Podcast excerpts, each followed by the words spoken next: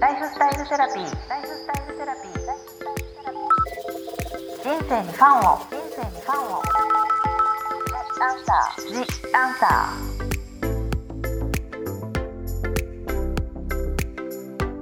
こんばんはワニブックス書籍編集長の青柳ゆきです私青柳ゆきが様々なスペシャリストと一緒に皆さんからいただいたご質問に答えていくライフスタイルセラピー The Answer 今回も引き続き週末北欧部ちかさんをお招きしております。ちかさんよろしくお願いします。よろしくお願いします。今回ちょっと残念ながら最後になるんですが、もう日本で今楽しむフィンランドについてちょっとお伺いしていきたいなって。もうフィンランド熱がこう私もこうなってもう多分聞いてる方ももうフィンランド行ってみたいとか、まあ、この本熟読されてるとは思うんですけど、ちょっといろいろお聞きしたいんですが、はい。まずこれちょっと私からの質問なんですけど、この間あのちかさんからお土産でいただいたうん。フィンランドのチョコレートはい。いただいたんですけど、ええ。とってもミルクがたっぷりで美味しくてこれ私また買いたいと思ったんですけどはいちかさんはこういったチョコレートこれ何ページに載ってるかな？多分ページでね本にも載ってますよね。そうですね。結構いくつか 出てきましたね。そうですよね、はい。こういったこうフィンランドのお菓子ってどこで日本だと買われてるんですか？最近よく行ってるところがありましてあの、はい。埼玉のメッツァというあのムーミンバレーパークがあるあの施設があるんですけれども。埼玉にあるんですね。そうなんす。です。であのそこに、はい。えっとまあフィンランドを感じられるようにこうその施設自体が作られてるんですが、はいえっとフィンランドの雑貨だったりとか、はいあの普段買えないようなお菓子をはいちょっとこう売ってる商店があったりしてですね。あそうなんですね。はい。なのでこうそこに行くと買いだめて帰ってくるって。でも、はいそれはじゃあ日本で結構楽しめる場所ですね。フィンランドのこう空気感がわかるような場所ってことですか？そうですね。あのちょうど湖を囲うようにして施設ができてるので、はいしかもそこでフィンランドのビールを売ってるので、はいそれをこう買って、はいあの湖畔で飲みながら過ごすっていうのが最近のこう日本にいながらの癒しになってます。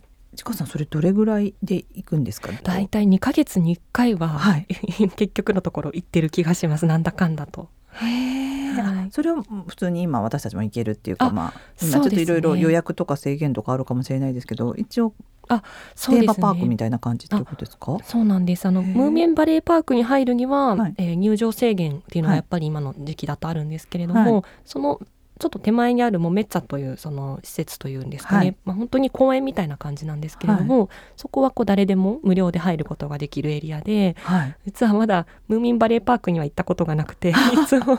もうね海はねいろいろ見てますか？らそのバレーパークじゃなくてその湖の。湖ではい。お酒を飲むのでこう日が暮れてしまって、それはお酒とかも、はい。あの北欧のビールとかが出たりするんですか？そうなんです。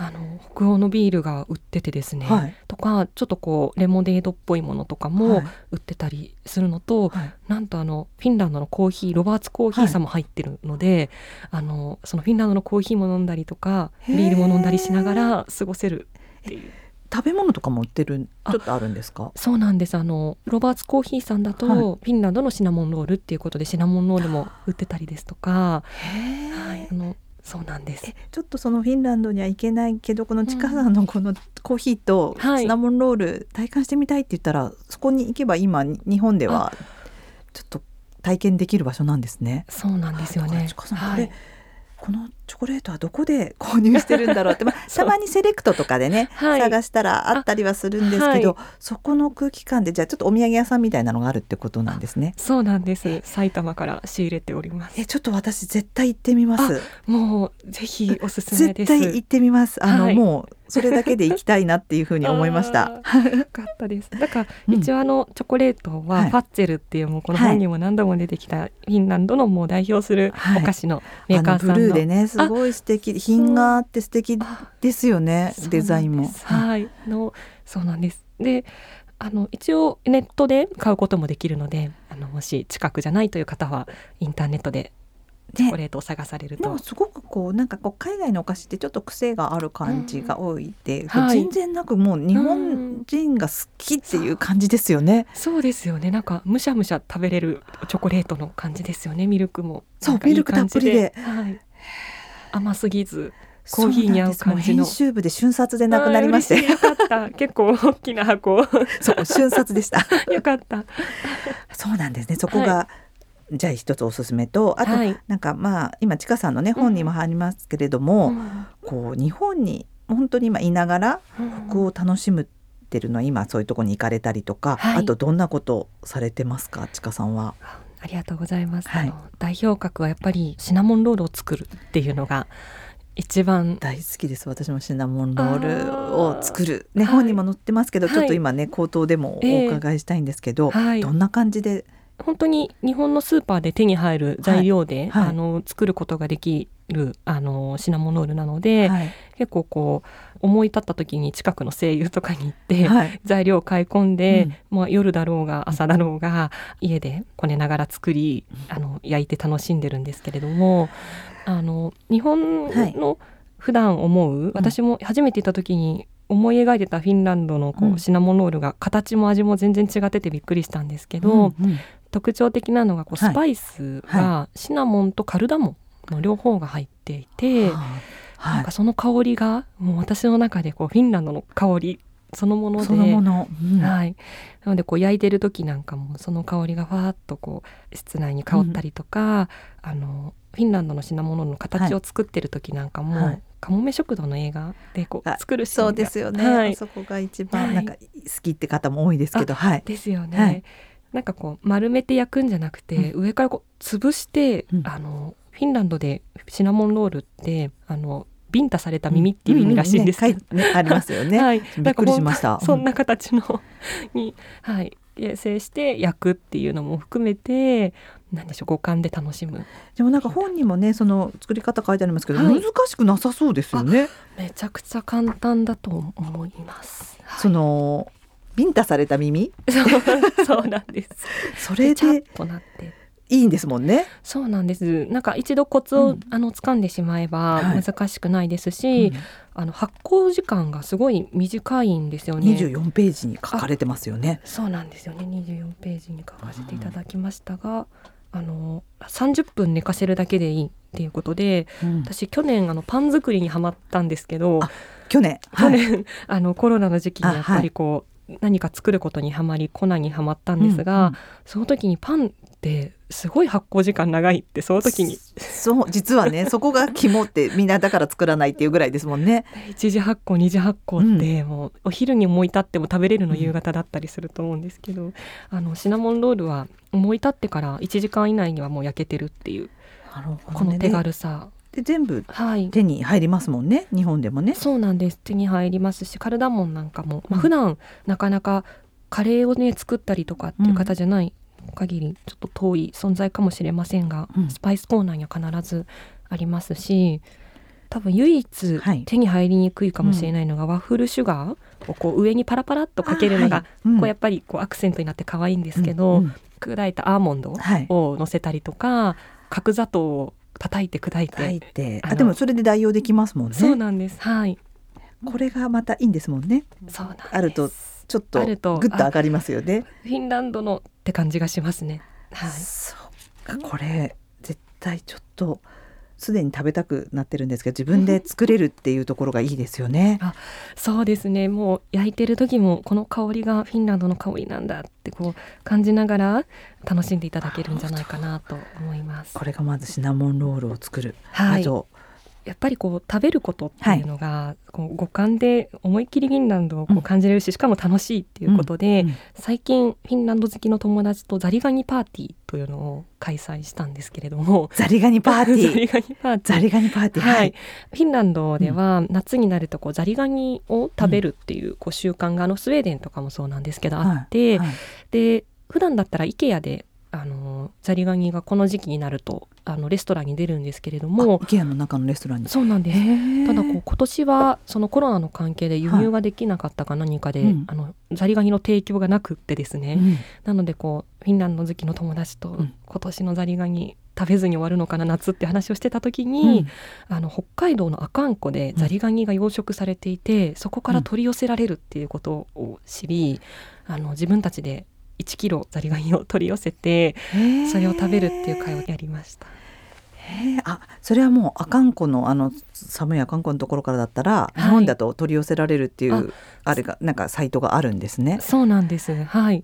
ザリガニ北海道って検索したら あのちゃんとあってそこから購入してボイルしたザリガニがはい。冷凍でやってくるので、はい。あとはそれをこう蒸すんですけれども、はい。やっぱりこうディルっていう、あのハーブが、はいあのフィンランド料理だとやっぱりうん。スープだったりとか、うん。スモークサーモンの上にあったりとか、うん。っていうことですごく使われるんですけれども、あの蒸す時にもディルをたっぷり一緒に入れてその香りも移しながらあディルなんですねやっぱね。そうなんです。うんうんうん。それは全然手に入りますもんね今ね。あそうですね。うんうんうんなのでこうそれを鍋いっぱい蒸してで。あの食べるという。その時には、フィンランドのウォッカを、あのそれもまたあのメッツァで仕入れてウォッカをショットで楽しみながらですフィンランド流に。そのフィンランド流ってことがあるんですよね。そうなんです。はい。でその時うん。にザリガニだけだとうん。寂しいので、うん。あのマッカラというあの、うん。ソーセーうジのバーベキューを再現しようということで、うん。あのちょっと太めのソーセージを買ってきでてそれをまた焼いて食べるっていうのもセットでそれはちょっと似た感じになるっていう感じそうんです。ね。食卓をこうできるだけフィンランドっぽくしようっていうことでそしたらそうです。見た目も食べる味も香りもで、はい。あフィンランドの食卓ってことで楽しめる、そうですね。ザリガニってじゃあ季節とかあるんですかね？北欧では夏に食べるけれど明確に旬がいつなのかちょっと気になりますね。ねちょっと美味しかったですでも。あそうなんですね。じゃあこのフィンランド好きの友人っていう日本にもいらっしゃるんですね、あのまあはい一人旅行かれてるちかさんですけど、はい。こういうふうにうん。あのフィンランド好きをこう公言しているとそういう友人の方もあいっぱいできる感じなんでしょうか。あありがとうございます、はい。確かにあの実はうん。そのフィンランド好きの皆さんとはツイッターで出会いまして、あやっぱり、はい。うん。あのなかなかやっぱり普通に生きててフィンランドが好きっていう方に出会うことがなかったんですけれども、あのツイッターを始めた時に、フィンランド好きの方っていうのが世の中にはたくさんいるっていうことを知ってそそこからこう自分でフォローして、はい。あの大阪に行った時に、はい。あの北欧のピクニックのパーティーを開催したんですけれども、はい。そこに来てくださった方々と、はい。今ももう6年ぐらいあの仲良くさせていただいている方々がいてあのそういった方とよく話したりします。確かにもうね普通に出たらそのフィンランド、まあ、マリメッコの服着てたら、まあ、好きなんだねってわかりますけどね。そんなこう分かりやすいね、はい、あれはないから、うん。SNS でやっぱり知り合って今ご友人がっておっしゃってたので、あうん。なんかお一人旅で行ってるからあじゃあどういう方なのかなと思ったらやっぱりそういう SNS でつながってる。つながってで、はい。対面でお会いしてもう親しくなった方たちとっていう。そうですね。確かにザリガニパーティーやれるって、ザリガニってどんな感じなんだろうって思うんですけど美味しいんですか？やっぱ エビみたいな感じですかね。あまさにあのエビとカニを合わせたようなあの濃厚なんですけども、うん、あの結構ずっとパクパク食べれちゃうような美味し確かったです。蒸すのが一番あそうですね。が美味しい、でも確かにエビほど強くないけどっていうなんか感じが今、ねエビとカニを合わせた感じっておっしゃってましたもんね。あそうなんですエビとカニの間という感じで、うん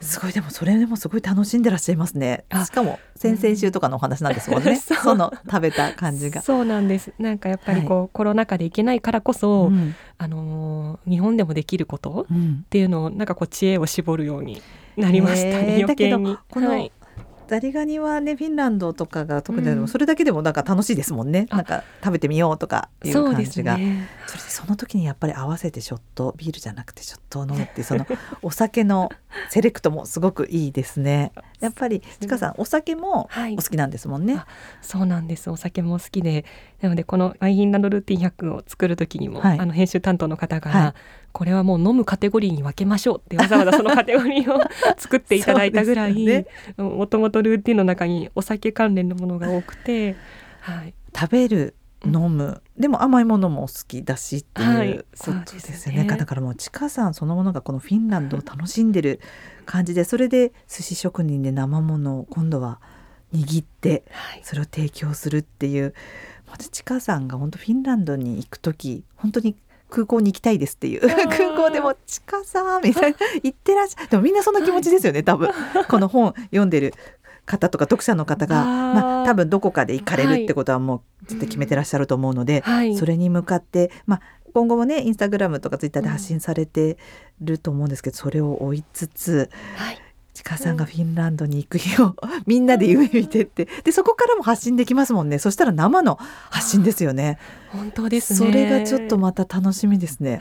新しいまたルーティンが違ったものが出てきてくそうでるんですしょうね。よね。クラスとともにっていうね、はい。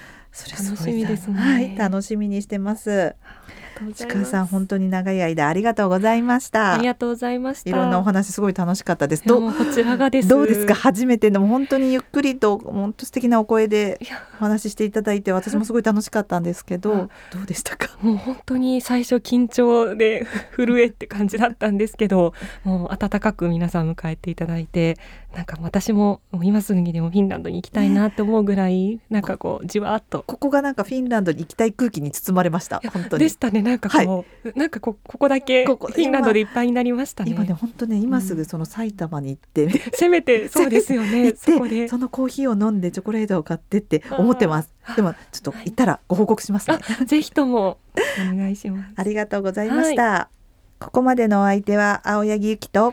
週末北欧部地下でしたちかさん本当にありがとうございました。ありがとうございました。ライフスタイルセラピーお聞きいただきありがとうございました。最終回のラストは私青柳ゆきのライフスタイルセラピーにまつわるものをご紹介させていただこうと思っております。今回はこの収録の後にちかさんから教えていただいた日本で楽しめるフィンランド。そうお話にありました。埼玉にありますメッツァービレッジに早速行ってまいりましたお聞きいただいている方の中にももう何度も行かれたことがあるよって方もいらっしゃるかと思うんですけれどももうその日はすごくお天気も良かったのでこう着いてこう森を抜けてこう湖畔が見えてきてわーっと景観が広がる感じとかがはあこれがちかさんがおっしゃっていたこうフィンランドの空気が感じられる感じなのかなとかワクワクしてで本の中にも、ね、載ってある今回のポッドキャストのお話でも出てきたフィンランドで有名なロバーツコーヒーとシナモンロールを湖畔で食べたりしました。メッツァビレッジはとにかくこう広々としていて座るところとかもすごいたくさんあって本当に一人でもぼーっとできるような空間だなと思いました。なんかアスレチックなんかもあったりしてあ今度甥っ子とかと来る時はこういうところで遊んでもいいななんて思ったりしています。またフィンランドのチョコレートのお土産やなんかムーミンバレーパークの限定のお土産とかそういうのもたくさん買ってきてしまいました。是非皆さんも足を運んでみてください。では次回もこのライフスタイルセラピーでお会いしましょう。ライフスタイルセラピー。ジ・アンサー。